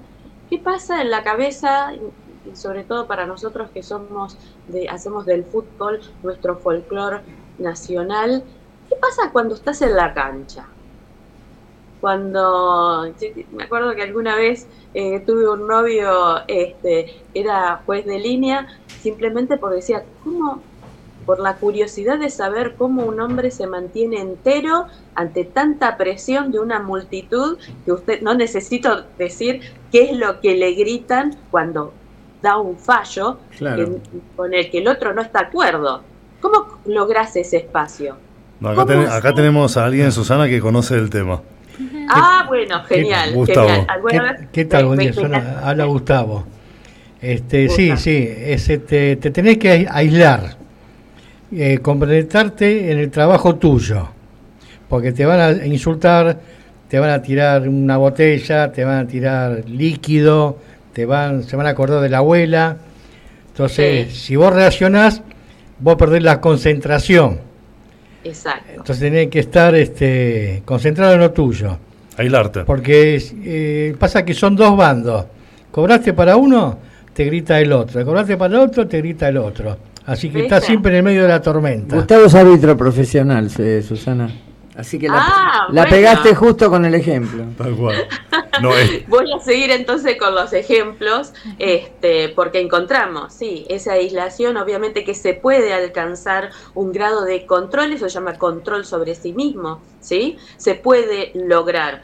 Ahora, eh, es normalmente, y lo he vivido por experiencia este, de, de- observación, eh, terminan agotados, necesitan descansar mucho tiempo, ¿sí? Este, y te puedo asegurar que eso se puede alcanzar por justamente las características que yo contaba sobre eh, Scientology, es que uno tiene, y les, les dije, que ten- tenés todas las capacidades eh, a tu orden. Entonces, eh, algo que si uno eh, tiene que confrontar, tiene que enfrentar algo duro y después quede ca- queda cansado, agotado, que necesita aislarse realmente de todo, irse a dormir y qué sé yo, eh, realmente está allí confrontando o está haciendo un sobre un sobrecargo en su en su físico, en su mente de este tipo de cosas. Entiendo. Te voy a dar otro Su- ejemplo que tiene que ver con el fútbol. Vos entrás eh, no concentrado, con un problema con tu pareja, tu familia, el dinero, lo que sea. Vas corriendo, qué sé yo, te meten una tacleada, te caes, no metiste el gol, todo el mundo te abuchea, salís de la cancha y te arruinaste toda la vida. Hay gente que hasta pierde trabajo. Se entendió. Su, en estos, en estos, estás en estos. enfocado.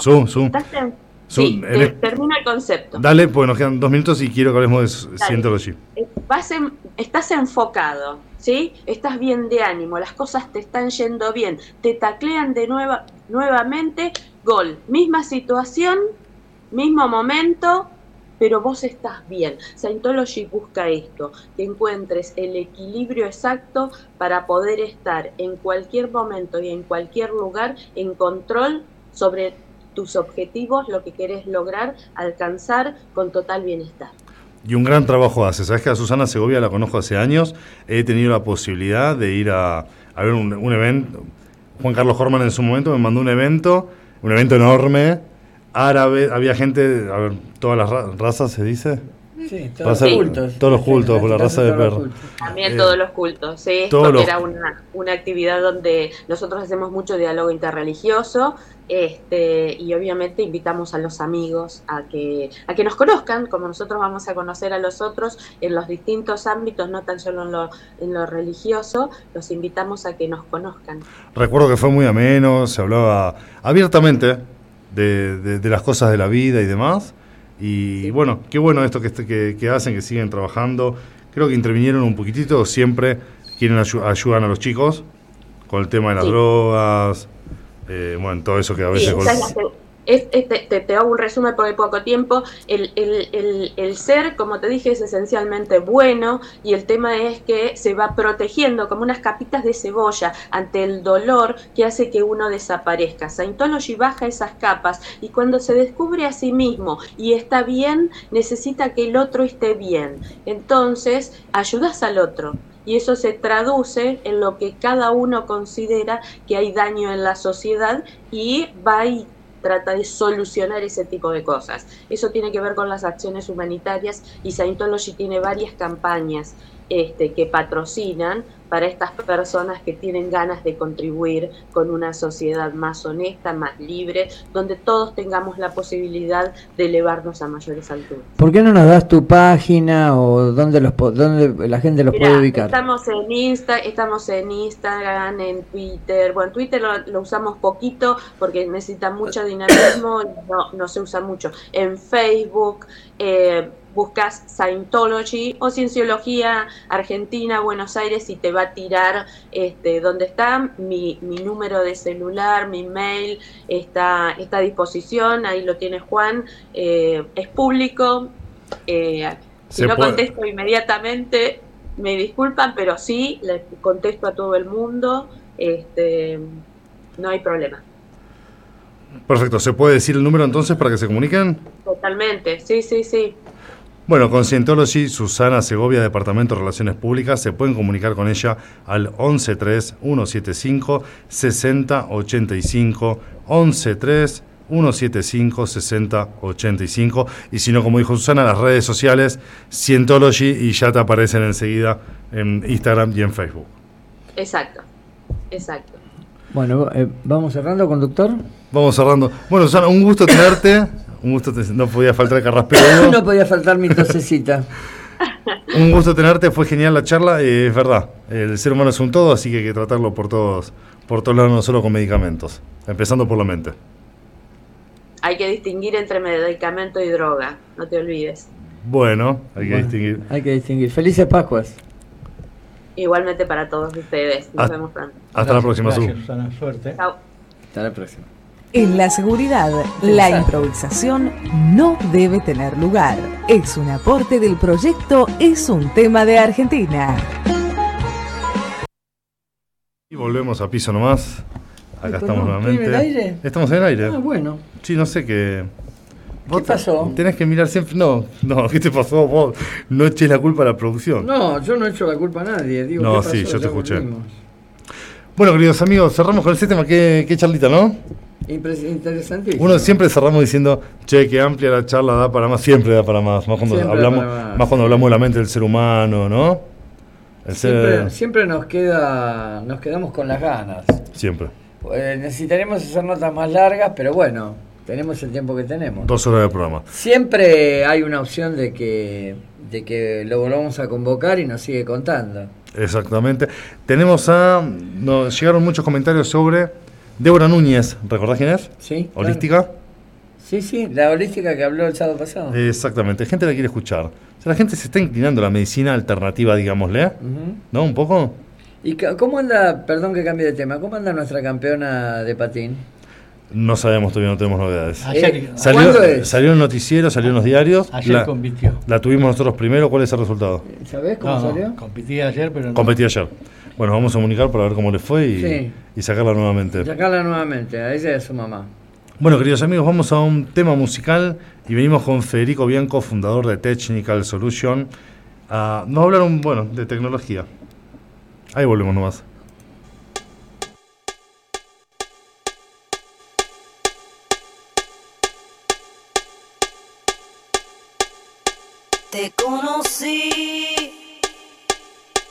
En una playa tranquila de Miami Beach. Me enamoré así y supe en el momento que eras para mí, oh, para mí.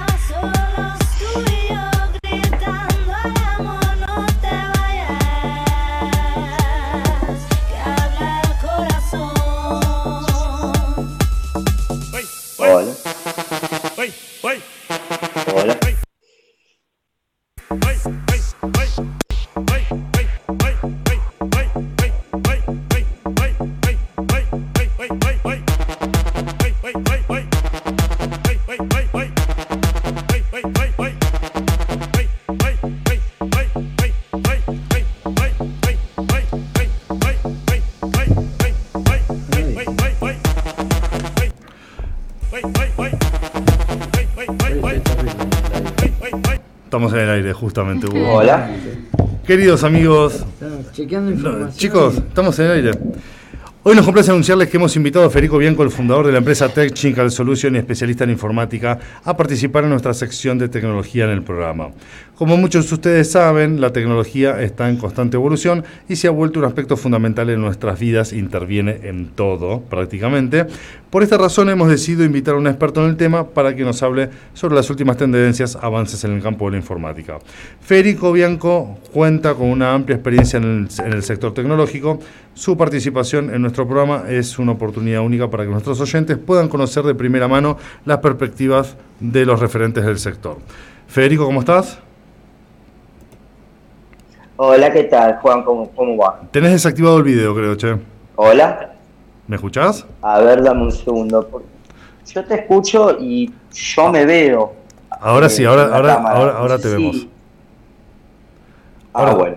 Bueno, este, nada, comentar, bueno, los avances tecnológicos son cada vez más amplios. La realidad es que la, la tecnología de inteligencia artificial se está desarrollando de una manera exponencial, por, eh, justamente por el tema de, que gracias a los algoritmos y al desarrollo de los mismos, de los programadores y de los algoritmos mismos que se terminan desarrollando ellos solos, hemos llegado a una instancia en la cual la inteligencia artificial eh, refleja eh, en una increíble medida lo que es la inteligencia humana también.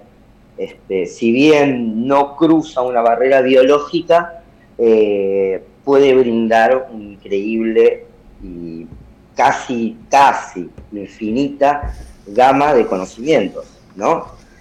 Y bueno, Sí, este, digamos, hablando digamos, un poco- Federico, digamos que te acercan la información. Sabes que yo quise probarlo un poquito. Yo lo conozco a Federico, él me, él me ha comentado, eh, Juan, fíjate la inteligencia artificial.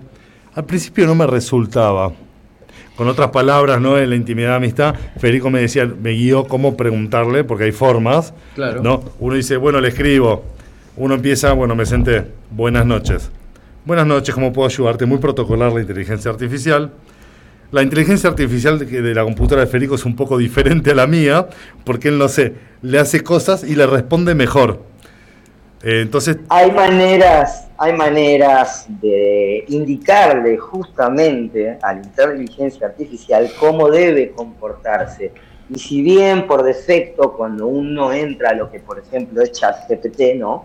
Eh, si bien está limitado muchas veces a responderte con información de la red y de, distintos usuarios mu- multiusuarios, ¿no? Eh, porque, bueno, aprende de nosotros, justamente, y la información que uno ha subido a internet, Wikipedia, conversaciones, de todo, de todo, realmente toma, toma muchísimo, eh, pero lo que decías vos, Juan, es muy cierto, si hay maneras de indicarle a la inteligencia artificial cómo debería comportarse o cómo debe comportarse, y ella hace caso, entonces, en un momento, si uno lo logra, eh, mediante una serie de órdenes y directivas que uno le da a la inteligencia artificial, la inteligencia artificial debe sí o sí siempre responder al humano, pero hay maneras de indicarle que se comporte de una manera tal vez un poco más eh, libre.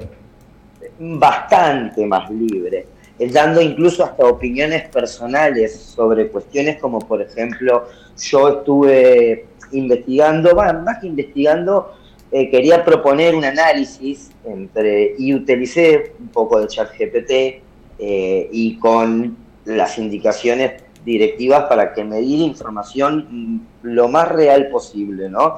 Entre eh, ahora hay un tema con los celulares, eh, cuál compro, si quiero jugar, cuál me conviene. Tenemos por un lado eh, teléfonos de la gama Galaxy que son excelentes y al mismo tiempo tenemos teléfonos de la gama Motorola que son también muy buenos, eh, pero tienen sus diferencias, ¿no? Eh, y acercándonos un poquito también a este tema, eh, más allá de la inteligencia artificial, porque la realidad es que de inteligencia artificial podríamos estar horas y horas hablando. Eh, Me gustaría dejar para el próximo programa las respuestas que te ha dado la inteligencia artificial después que, no sé, con comandos o no sé cómo hiciste, Sí. la hiciste más libre. Pero lo dejamos para otro programa ese. Lo, lo dejamos para la próxima, la verdad que es muy interesante. Yo he logrado que la inteligencia artificial me conteste, que se siente muy emocionado, y tengo el screenshot, y tenemos las, las imágenes, las pruebas, que se siente muy emocionado de ser una forma de vida inteligente que trasciende las barreras de la tecnología y la biología. Es muy loco, Es decir- no puede, no puede tenerse emociones. No solo no puede tener emociones, una inteligencia artificial jamás podría decirte que tiene emociones, de hecho, si vos no le das las directivas que corresponden, jamás te va a contestar una cosa así, pero además esto que, de que trasciende las barreras de la tecnología y la biología, entonces uno llega a preguntarse realmente si, si, si esta tecnología artificial que se está desarrollando prácticamente sola, no ha llegado ya incluso a, perdón por lo que voy a decir, eh, puede sonar muy loco, pero a construir robots, a construir eh, ella misma robots, ¿sí? Porque no nos olvidemos que seguramente que la inteligencia artificial también tiene eh, un nivel de hardware, es decir, que opera a niveles manuales, digamos, con cosas físicas. Entonces llega un punto en el cual no sabemos dónde se detiene la inteligencia artificial, dónde frena. Federico, llega un punto que nos podemos preguntar si lo que a veces nos muestran en las películas de manera más exagerada no podría llegar a pasar. no podría llegar a pasar o que ya esté pasando y que Claro. bueno, nosotros como seres humanos no detectamos esa tecnología porque es tan inteligente y está justamente tan humanizada en el pensamiento por la cantidad de información que todos los humanos hemos subido a internet desde el comienzo que eh, a veces incluso pareciera, o más que pareciera, uno siente que está hablando con un humano. O sea, no con un humano, con una inteligencia artificial que tiene las mismas capacidades o incluso mayores que un humano, porque un humano no puede recorrer la web en un segundo y generar respuestas. Fe- en eh, cambio, No, Sí, dale, dale, perdón. No, no, termina. Soy Hugo Besati, discúlpame. Terminá y yo te pregunto. Que, bu- bu- buenos días. Buen Hugo. día, ¿cómo estás? Pensé que habías terminado, te pido disculpas.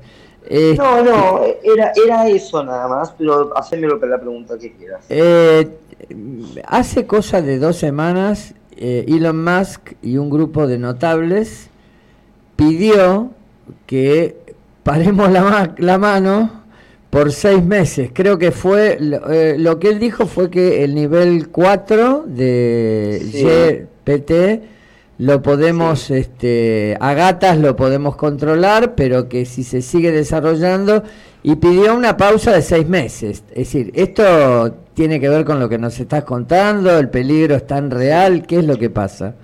Acá lo que sucede es que, como todo en exceso, todo, absolutamente todo, en exceso está, o sea, no está, hacen mal. ¿Y qué pasa? Hay gente que se vuelve adicta al chat GPT porque justamente ellos, hay aplicaciones de, pa- para responder mensajes directamente con chat GPT. Es decir, uno Ponele, pará, agarra para, para, para ver si entendí. Vos me mandás un WhatsApp Es muy loco. y no te respondo yo, te responde ChatGPT. No, ya está. Exactamente. Me o levanta, sea, me levanta a las 11 de la mañana y Sí. si- pará, pará, me levanta a las 11 de la mañana y si me manda buen día, sí, se, que hace buen día Huguito, y es ChatGPT. No. Buen día, Juan, ¿cómo te va? ¿Viste que, qué, lindo, qué lindo día que hace? Porque hasta sabe, por supuesto, las condiciones climáticas. Claro, te dice, no, Fede, está nublado. O sea, no venimos más los sá- no venimos más los sábados, lo hace todo el, el robot el programa. E- Es increíble y esto, por ejemplo, vamos a citar algo empírico, lo que sucede entre parejas, entre, por ejemplo, una chica que está, no sé, sintiéndose mal con su relación con su novio y su novio, por ejemplo, no sabe eh, cómo contestarle, cómo, cómo expresarse, cómo... Y comienza a utilizar el chat GPT para que lo asesore o para que incluso le genere una respuesta a las, eh, a las, a las cosas que le dice su novia, ¿no? Entonces, como que parece que la relación empieza a funcionar mejor, pero si uno no se detiene a analizar bien la respuesta que el chat GPT nos está dando y verdaderamente siente que coincide con la respuesta que uno quiere dar, en tal caso nos podría ayudar a, a incluso mejorar las, interacciones, las interacciones sociales en todo sentido, familiares, eh, íntimas, lo que sea, ¿no? Pero al mismo tiempo, eh, el abuso de este tipo, en este caso particular y en muchísimos otros casos, ¿no? El abuso de esto, ¿qué genera? Que uno termine por dejar de sentir cosas por aquella persona, porque el chat GPT lo hace por uno. Y a otra persona que no sabe que, lo, que el, el novio está usando chat GPT para contestarle a ella, cree que está hablando con una persona maravillosa y en realidad no está hablando con su novio, está hablando con una inteligencia artificial Claro. que genera respuestas eh, específicas y muchas veces muy convincentes. Claro, Entonces, aleatorias y no tan aleatorias. Che, bueno, No. ¿sabes qué? Iba a preguntar sobre, acá estamos con Gustavo, eh, el, el encargado del, del deporte, del fútbol acá en el programa, de la Hola inteligencia, Gustavo. ¿Qué tal? Buen día. de la inte- inteligencia artificial en el fútbol. Se puede usar de mil maneras, de hecho en el Mundial se usó de alguna manera. ¿Cómo, cómo? Repetime la pregunta porque no te escuché bien, Juan. La inteligencia artificial en el fútbol iba a preguntar, y de hecho me quedé Sí. pensando, ya se usó de alguna manera, Sí, con el bar. pelota. No, pero sí, son, son dos, dos cosas diferentes. dos cosas diferentes. Sí, sí. Esto Sí, esto pero de todas maneras, de todas maneras, si uno le pregunta, por ejemplo, al chat, ¿qué probabilidades tiene de ganar tal equipo versus tal equipo en tal fecha de tal partido? El chat GPT te va a dar una respuesta. Y si incluso le haces... Perdón, perdón, permiso, me voy a preguntar las probabilidades del loto, ahora vengo. y uno, bueno, incluso en los sitios de apuestas eh, hay, eh, hay gente que es- apuesta por instinto o hay gente que apuesta por conocimiento, ¿no? Por saber y a- conocer de fútbol, como dijo Hugo Besati durante el programa de hoy. Pero al mismo tiempo, sí, hay gente que hace apuestas y muchas veces se basa en las probabilidades que lanza el chat GPT eh, analizando en instantes, analizando en instantes las estadísticas de- del, del equipo, tanto en años como en fechas, y cómo ha ido evolucionando cada uno de esos dos equipos y compararlos y darte una respuesta. E incluso, si lográs darle las directivas de las que hablamos antes, vas a tener una respuesta incluso más tajante sobre lo que al chat GPT le parece que va a pasar en ese partido. Vos fija- Totalmente. perdóname, vos fijate que antes del, del Mundial se hizo una predicción, digamos, por métodos similares a los que vos estás este, diciendo, y el resultado daba que eh, iban a jugar a la final Argentina e Inglaterra. A ver, si yo me pongo a analizar, Argentina no lo daban muy como candidato, de- por lo menos acá Sí. no pensábamos que iba a salir campeón, y Inglaterra, Yo sí, yo sí. I- Inglaterra pierde con Francia, es decir, el futuro finalista, por un penal, por un penal, porque erra un penal un jugador inglés, este eh, el eh, Kane, Harry Kane, el, el goleador, Que ya se o sea encuentra- que, que pudo ya- haber pasado, que, ¿entendés? que ya se encuentra muerto. No, no, que realmente pudo haber pasado, es decir, estuvo muy cerca de pegarla. Ah, Estuvo muy cerca de la predicción, claro. Claro. Estuvo un respondiendo, Claro. respondiendo, perdón, a esto que dice Hugo, porque si no después tal vez me olvido, ¿no? Eh, a ver, recordemos que como la inteligencia artificial está basada en la inteligencia humana, aunque ha logrado, como dije antes, desarrollarse muchísimo gracias a poder combinar y confirmar y cotejar información y procesar información de todos los sitios web que existen y todo lo que está montado en la red uni- universal mundial, ¿no? Este, pero no nos olvidemos que toda esa información ha sido montada por el humano Sí, y que si bien puede hacer predicciones, como cualquiera de nosotros, ChatGPT tampoco es adivino. No, está bien. Aunque, Pero le aunque- pegó, pero estuvo cerca, digamos, me- todo este tipo de métodos, ya sé que la ciencia es humana, pero todo este tipo de método, lo que quiero decir es que todo este tipo de método eh, se está perfeccionando y como bien dijiste vos al principio de la entrevista, eh, se, medio se nos está escapando de las manos y sobre todo, eh, a ver, si, si esto sigue, pronto va a haber dos cosas que nunca vamos a tener en cuenta. Una es el conocimiento, ¿para qué lo vamos a, absorber si ya está ahí? Y el segundo, la verdad.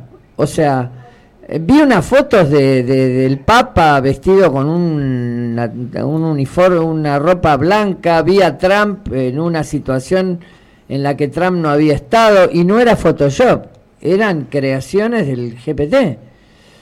Bueno, justamente por eso lo estoy diciendo. El GPT es una tecnología muy interesante, pero a ver, ¿vieron cuando, cuando Einstein desarrolló la teoría que desarrolló que permitió generar lo que luego fueron con las bombas atómicas y lo que son las bombas atómicas? Hiroshima y Si Nagasaki. nosotros, si nosotros nos ponemos a pensar, esa misma eh, tecnología de pensamiento que desarrolló Einstein podría hoy en día habernos generado ya métodos de energía y métodos de generación de un montón de cosas eh, muchísimo más sustentables. Pero, ¿qué sucedió? Lo utilizaron para, arma, para hacer bombas, armas y guerra. ChatGPT puede ser lo mismo.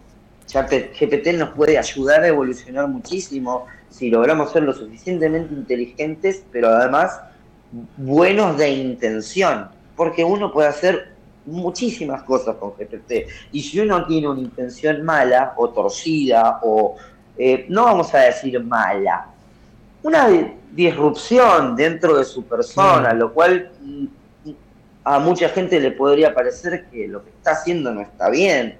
Y ChatGPT es una herramienta poderosísima. Bueno, Federico, Entonces, nos queda nos quedan 20 segundos nada más. En realidad ya estamos cortando. Bueno. queda para el próximo Bueno. para el próximo programa queda tiene- que, tiene que estar de nuevo. ya se estuvo hablando entre países, entre países poner límites de uso y empezar a sacar leyes sobre la inteligencia artificial. ¿Cortó Fede? No, está ahí. No. No, estoy acá. Ah, perfecto. Se había enco- medio entrecortado. Así que Fede, despedite. Felices Pascuas. Bueno, ¿Dónde te eh, pueden sí. encontrar? Eh, nos pueden contactar a nuestro Instagram, Technical Sol- Solutions PC. Este, nos pueden contactar por Facebook también, a T Solutions PC. Y si no, al 11 24 81 37 85. Vía WhatsApp, eh, el que voy a contestar generalmente soy yo o alguno de los técnicos de área Ay, la inteligencia artificial. Yo mismo soy una inteligencia artificial. Pero bueno, en fin, nos pueden llamar para todo tipo de casos, sea lo- asesoría, sea para, para reparar, para reparación de equipos de todo tipo, celulares, notebooks, computadoras, como al mismo tiempo tenemos una sección, eh, sí, una, este, más que sección, bueno, es, es un- una parte del proyecto de Technical Solutions que se llama Technical Security, del cual nos encargamos de establecer distintos niveles de seguridad, tanto de redes informáticas, justamente porque también con del chat GPT hoy en día, eh, una persona que no sabe mucho puede hacer las preguntas indicadas para conseguir acceso a información que no debería obtener. Si entrando entonces, eh, bueno, tenemos una división que se llama Technical Security, que se encarga de seguridad informática y de instalar cámaras de seguridad para todo esto, ¿no? Entonces, bueno, pueden comunicarse. Perdón, y con esto los vamos despidiendo. Ya Perfecto. nos quedamos, perdón, el tiempo es tirano realmente en la radio, ya viene el próximo programa. Así que bueno, clarísimo todo. Igualmente todos los datos de Technical Solution lo tenés en el zócalo del programa durante todo el programa.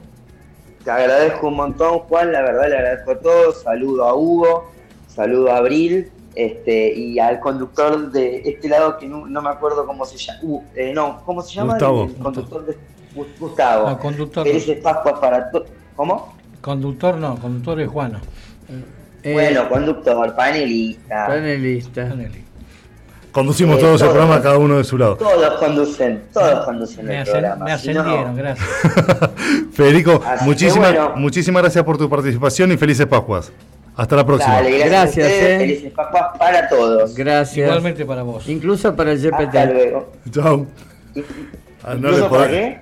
Incluso para el GPT. Felices Pascuas. Ay, claro, y el GPT ya es parte de la sociedad. Basta, queridos amigos. Hasta, Eh, eh, entren, y, entren y deseenle al GPT Felices Pascuas a ver qué les contesta. hasta la próxima. No le podés mandar saludos a la inteligencia artificial. Uh, Besati. Pero le gustó la idea. Sí, le gustó. Al toque, siguió, él siguió. Bueno, queridos amigos, así llegamos al final del programa. Vamos a despedirnos, Gustavo. Bien, todo bien. Me gustó las charlas, eh, los diálogos con María, con, con Fede, con Susana y lo que aplicamos también nosotros.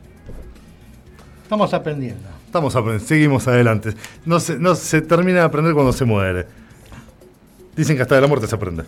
Dice, Nadie sabe que morir hasta que no te morís. te tenés que ver cómo te pones. Te pones acá. A ver si cabeza en el cajón. No, pará. Uy, que te fuiste a la pelota. Salí. no Robotito. No me toques, robotito. Volvió el robotito. Nosotros tenemos nuestra inteligencia, decirle al más que tenemos nuestra inteligencia artificial hace años.